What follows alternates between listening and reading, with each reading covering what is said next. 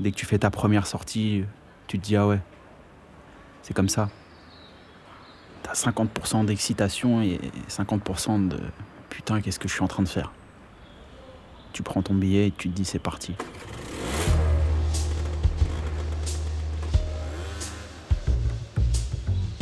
T'es lancé. Un client, deux clients, trois clients, cinq clients, 25 clients, 30 clients. À la fin de la journée, tu sais même plus qui t'a vu, qui t'a pas vu. Tout ce que tu sais, c'est que t'as les poches pleines et qu'il faut que ça tourne.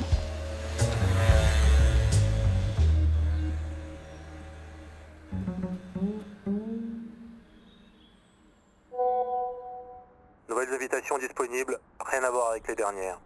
Je m'appelle Ellie, j'ai 25 ans et euh, je vends euh, des stupéfiants. J'achemine la drogue euh, chez les clients. Je livre, très exactement. 7 jours sur 7, 14h, minuit, minuit 30, 1h. Ça dépend. On va dire que je suis la clé de voûte pour que les billets rentrent, on va dire. C'est, je suis l'élément final qui doit être infaillible. Autrement, c'est pas bon. Autrement, l'argent ne rentre pas. C'est valorisant, mais t'entendras jamais d'éloges de ton patron. On te dira jamais si tu fais du bon boulot. On te dira si tu fais mal, pour que tu t'appliques, mais si tu t'appliques, on te dira rien. C'est pas comme dans les séries, euh, les narcos, tout ça. Tiens, je t'ai fait un cadeau, je t'ai offert une montre, je t'ai offert une voiture, une chemise en soie. Non. Fais le boulot, fais tes sous et voilà.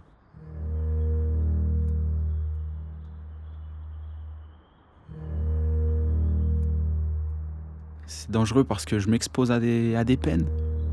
Et après, au-delà des sanctions euh, de justice, de l'État, tout ça, tout ce qui est mis en œuvre, il y a les sanctions internes au, trafic. Il y a le mal qu'on se fait entre nous. Dans la cocaïne, j'ai envie de te dire, c'est pas Disneyland, hein, tu vois. Donc, euh, filer droit, faire du bon boulot, toujours dire la vérité, et tout roule.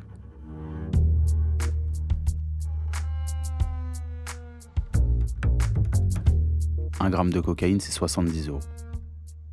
Moi, dessus, je prends 10 euros. Si la livraison est loin, je vais prendre 20 euros. Plus on va multiplier les grammes par commande, plus je vais prendre de l'argent sur la, sur la livraison. Un kilo de cocaïne, ça coûte entre 28 000 euros et 33 000 euros. 35. Tu multiplies ton bénéfice par deux. Tu comptes, hein, ça fait euh, presque 70 000 euros. Dans une vingtaine de jours, le kilo il peut partir. On va le détailler en grammes. Euh, pas exactement en grammes. C'est 0,96, 0,98. Jamais 1.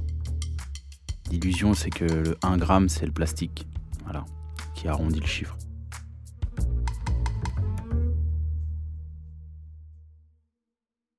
Elle est à plus de 89% pure déjà. Elle est jamais coupée. Elle est emballée dans du, soit dans une espèce de chambre à air, soit un plastique, et on voit clairement le tampon ou l'autocollant qu'il y a dessus. La dernière fois, c'était Roberto Cavalli. Sinon, tu peux avoir un piment dessus, tu peux avoir un, truc d'une marque de montre, tu peux avoir. Euh, voilà. Mais moi, pour ma part, pour le produit que je vends, je considère que c'est un service de, de, haute qualité parce que c'est sur la brique qu'on le coupe. C'est pour ça que les clients, ils ont très souvent des cailloux dans le gramme. C'est caillouteux en fait. C'est pas simplement de la poudre laiteuse. Euh, là, c'est vraiment euh, le caillou. Donc le client peut voir qu'il va le casser, il peut voir que c'est brillant, que c'est écaillé, qu'il y a des petites strates comme de la gaufrette en fait. C'est pour ça qu'on appelle ça de la gaufrette. Petite anecdote, quand, quand je détaille parfois, t'as mon pote qui ramène, euh, tu sais, de la bouffe, des trucs. Il est déjà arrivé de prendre une ou deux frites et de nuggets et de manger, et puis j'avais toutes les, j'avais les lèvres anesthésiées. C'est rien de méchant, hein, mais du fait que j'en avais sur les doigts, il y en avait sur les frites, sur les nuggets. Donc voilà, non, non, j'en prends pas. Sinon, j'en prends pas, ça m'intéresse pas.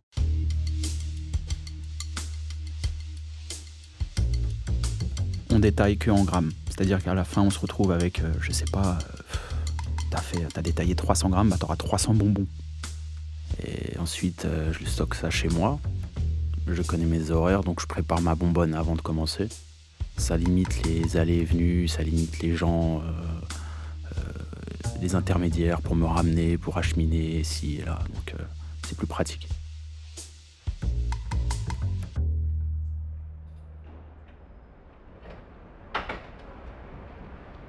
Dans une bonbonne, il faut savoir qu'il y a environ entre 10 et 15 grammes de cocaïne. On va appeler ça C, ou champagne. La foudre, celle qui sent le vinaigre fort. Et euh, pour compléter jusqu'à 20, tu rajoutes la, de la MDMA. Et la MD, on va appeler ça Marie-Denise, ou D, tout simplement. Salut, c'est Chooms. Comment vas-tu? Juste pour te dire que je suis de retour avec Caroline et Madeleine. À bientôt. En gros, tu as 20, 22 grammes sur toi. Voilà, ça c'est ta bonbonne, ou bien la R, dans notre jargon, qui veut dire recharge. Je me lève tôt le matin, j'ai l'impression d'avoir. euh, de vivre ma journée. On n'est pas dans la drogue là, tu vois. Je suis chez moi, je mets ma télé, je fume tranquille, je fais mon petit déj, je me douche, je m'habille, tout est prêt. Mon casque il est chargé, il y a de la batterie dans mon, dans mon kit main libre. Mon téléphone il est chargé, j'ai mon câble USB avec moi que je peux brancher sur le scooter. Ma recharge, c'est-à-dire ma bonbonne, elle est faite. J'attends le top départ. Généralement, c'est midi ou 14h grand max. Ça dépend vraiment à quelle heure le, le mec de la cabine euh, allume le téléphone. Salut, dispo? Salut, y a moyen ce soir? Alors pour une livraison, quand le client appelle, il n'aura jamais affaire ni au livreur ni au patron. Il va avoir affaire à la cabine. La cabine, c'est la personne qui a le téléphone qui contient les contacts. Il est allumé à une heure précise, éteint à une heure précise. Euh, la cabine trie les commandes dans l'ordre, Euh, soit dans un ordre géographique, soit dans un ordre de commande. C'est-à-dire que celui qui en commande le plus sera servi en premier. Désolé, c'est trop loin. Il est en scooter. On fait que Paris et proche banlieue. 3 pour 200, c'est possible? Ça permet de sécuriser le livreur. Si, admettons, le livreur se fait contrôler, ben, il n'a pas un deuxième téléphone, il n'a pas des messages suspicieux, il n'a pas. Parce que vraiment, la cabine, reçoit des messages de manière intensive. C'est un travail, la cabine. C'est vraiment un travail important. C'est ce qui va. C'est ce qui va donner le rythme de la journée. La cabine en une journée, elle peut recevoir entre 25 et 30 messages. Ça peut être plus quand c'est des grosses journées, mais c'est une moyenne en tout cas. Le fichier client, c'est la base client de consommateurs en fait. Salut, t'es dispo? En général, ça contient plus de 200 personnes. C'est euh, tout ce qui a été euh, extirpé des petits téléphones qu'on utilisait autrefois, qu'on a réintégré dans un WhatsApp avec un VPN. Pas de forfait surtout. Surtout pas de forfait, c'est du Wi-Fi, c'est. Voilà. Donc euh, c'est beaucoup plus simple et c'est beaucoup moins cramé en fait. La base client, c'est. Ça, ça se monnaie, ça se vend, ça s'achète. Ça peut valoir euh, 30 000 euros, comme ça peut valoir euh, 50 000 euros, 60 000 euros, 100 000 euros. Tu vois? On va calculer ça sur euh, combien le fichier client rapporte à l'année.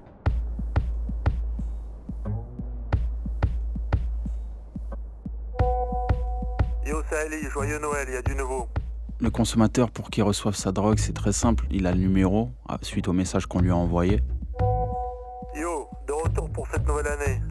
Vraiment très lourd. Champagne. À bientôt. Il connaît les horaires, vu qu'on lui a mentionné les horaires dans le message. Il envoie son message, son adresse, son code, Bonsoir. Possible ce soir dans le 17 e la quantité de, de ce qu'il veut et ce qu'il veut exactement, parce qu'il y a aussi MDMA. Adresse et code, s'il te plaît. 148 boulevard Jean Jaurès, Boulogne. Il t'en faut combien? J'en veux deux, stop. La cabine envoie un message au livreur. Le livreur fait un retour à la cabine sur combien de temps il va mettre à faire l'adresse. Et à ce moment-là, la cabine euh, avertit le client. Salut, t'as de la news de ton livreur? Là, dans 40 minutes, mec. Ok, pas de problème, merci. Il arrive pas ton gars. Il a encore deux courses et il arrive. Ok, cool.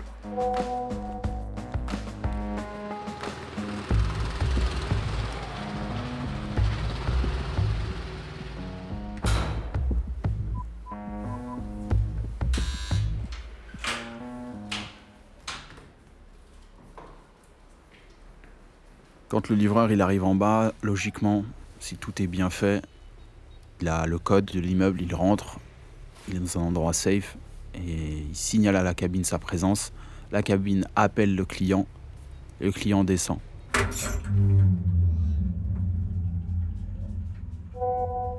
Il est là. Ok, je descends.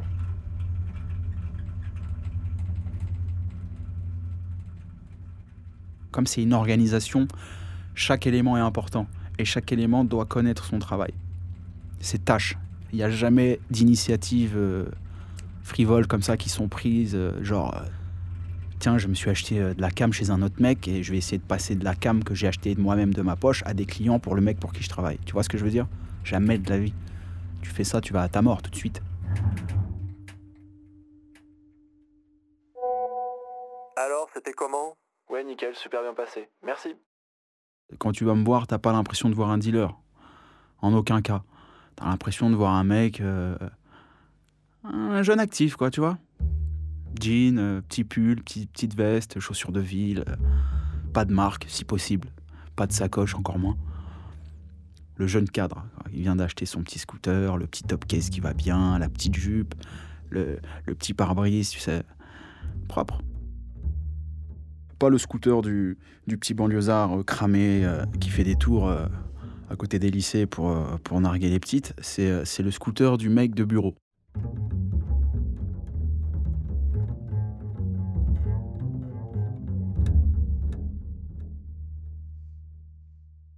Dans la vraie vie, je suis réservé. Je je vais pas dire que je rase les murs, mais ce côté-là où j'ai de la réserve, ouais, je le, je le bazarde totalement quand j'ai de la drogue sur moi et quand il est question d'argent. J'ai réussi à développer une, aisance que j'aurais jamais pu avoir si j'ai si j'avais pas fait ça, tu vois ce que je veux dire? C'est c'est comme un sentiment de bien-être qui se diffuse tout au long de la journée, mais paradoxalement, il y a tout un tas de d'autres choses beaucoup plus noires à gérer en même temps. Mais c'est ce qui fait que bon, j'arrive à relativiser, tu vois? J'ai passé une journée de dingue, je suis à un feu rouge, il me reste encore quatre clients avant de finir. Je vais dire, bon, c'est les quatre derniers, euh, vas-y, après, fin. Il n'y a rien d'autre dans ton quotidien qui doit passer avant la, drogue. Des fois, je reçois des, de- sais, je reçois des coups de fil de ma mère. euh, Je lui dis, je peux pas te parler, j'ai besoin de la voix du GPS. Sinon, je vais me perdre. Je dois faire vite. Rappelle-moi tout à l'heure, je te rappelle. Au final, je la rappelle pas. Je finis le taf, il est minuit 30, une heure, elle dort. C'est la folie.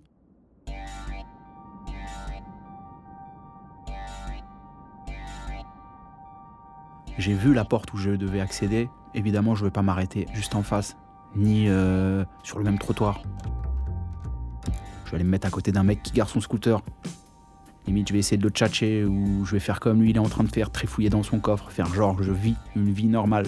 Je ne suis pas pressé euh, pour aller livrer un client, tu vois. Si tu sais te camoufler, si tu sais t'attribuer des, des qualités, des, des pseudo-modes de vie pour passer, pour euh, serpenter un peu dans tout ça. Moi, je sais que par exemple, quand je suis au feu et qu'il y a un petit merdeux qui est à côté de moi en scooter Vespa, que son phare il marche pas, il n'y a pas de clignot, son rétro il est à l'envers, il est en survêt avec une sacoche, je me dis, mais c'est magnifique. Pourquoi? Parce qu'il va partir devant moi, je vais partir après lui. Mais s'il y a un contrôle à faire, c'est lui qui vont attraper, c'est pas moi.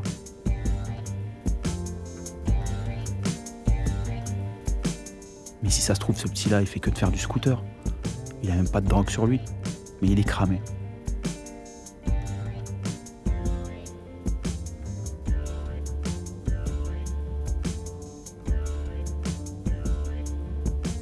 Tu peux rouler sur Paris, faire 100 mètres et tu peux voir 5 livreurs en scooter. Mais quand je me mets à côté d'eux et que je les regarde, je dis ça va, ça bosse dur. Pas trop dur. Et les mecs, ils sont surpris, ils rigolent. Je leur dis vas-y, fais attention. Je me barre, tu vois, le feu passe au vert, je me barre.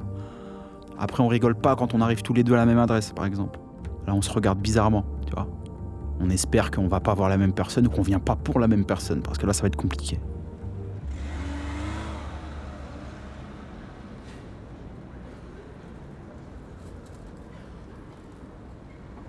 Douzième, neuvième, onzième, quatrième, deuxième, premier, beaucoup. C'est un peu tous les arrondissements de Paris, autant les quartiers euh, propres, euh, où tu as, trois caméras sur 100 mètres, euh, ou alors des trucs comme Pigalle, des petites rues, tu sais, malfamées là, là-bas.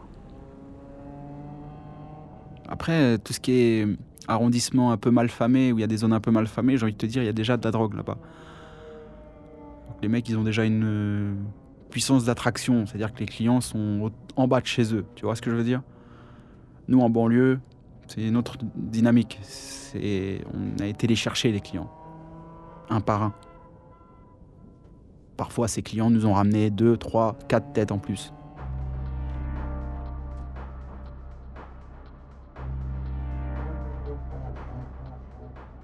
Je m'en fous que, mon, que le mec qui, qui m'envoie les adresses, il me, il me, il me speed ou qu'il me parle d'une certaine manière euh, un peu sèche parce que c'est le boulot, c'est comme ça. Moi, je vais lui répondre exactement de la même manière. Parfois, on s'insulte. On n'est pas en mode bisounours, hein. c'est pas rose tous les jours. Mais on a un objectif commun, c'est faire rentrer l'argent. On va pas mettre les clients de côté pour nos histoires à nous, non. Faut être professionnel.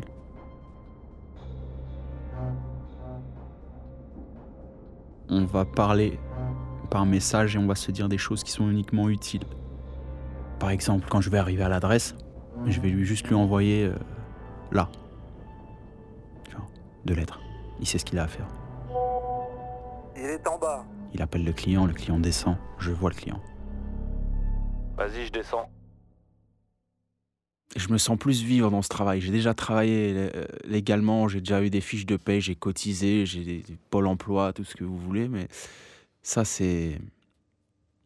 C'est un moule qui te tue. C'est la petite mort pour moi. À, l'époque où j'étais encore au lycée, j'étais en, alors j'étais en lycée général ES et je faisais un truc qu'on appelait SES, e Sciences économiques et sociales. Maintenant, ça a changé, c'est un autre nom.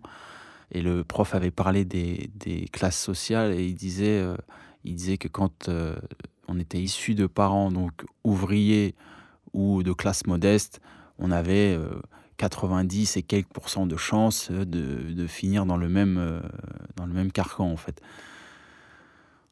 Et il l'a dit avec tellement de normalité hmm, que je me suis dit que c'était pas possible, en fait. Je me suis dit, non, il peut pas dire ça comme si c'était un fait avéré, comme s'il savait ce que j'allais devenir, comme si. Donc ça a fait, euh, ça a fait, c'est rentré dans une oreille, c'est ressorti de l'autre, et je me suis dit non, c'est pas possible, c'est pas possible. Je pense pas que ce soit vrai ce qu'il est dit en tout cas. Enfin, pas pour moi. Moi, mon père, quand il était, quand j'étais petit, je voulais être maçon comme lui, mais il me disait non, faut pas être maçon. Et en fait, maintenant, je me dis ouais, faut pas être maçon. Ma mère, elle a travaillé dans la grande distribution pendant des années. Elle s'est cassé le dos, elle était en arrêt maladie, ceci, cela, euh, incapacité de travailler. Ce que j'appelais tout à l'heure la petite mort. Mais moi, je refuse. Moi, je peux pas. Je ne peux pas. C'est pas possible.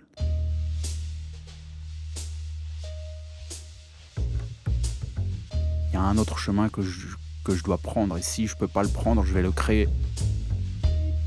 Si demain j'arrive à créer une spirale légale pour m'en sortir, je vais y foncer la tête la première.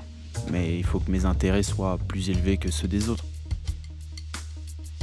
J'ai pas envie de bosser pour, pour quelqu'un que je connais pas, pour un, patron que je verrai jamais, un RH qui m'a reçu une fois dans son bureau, qui, n'a aucune considération pour mon profil, pour mes aptitudes, mes compétences. Ça, c'est. Je préfère aller. Euh, je préfère aller vendre la cam. Hein. Je vais pas mentir.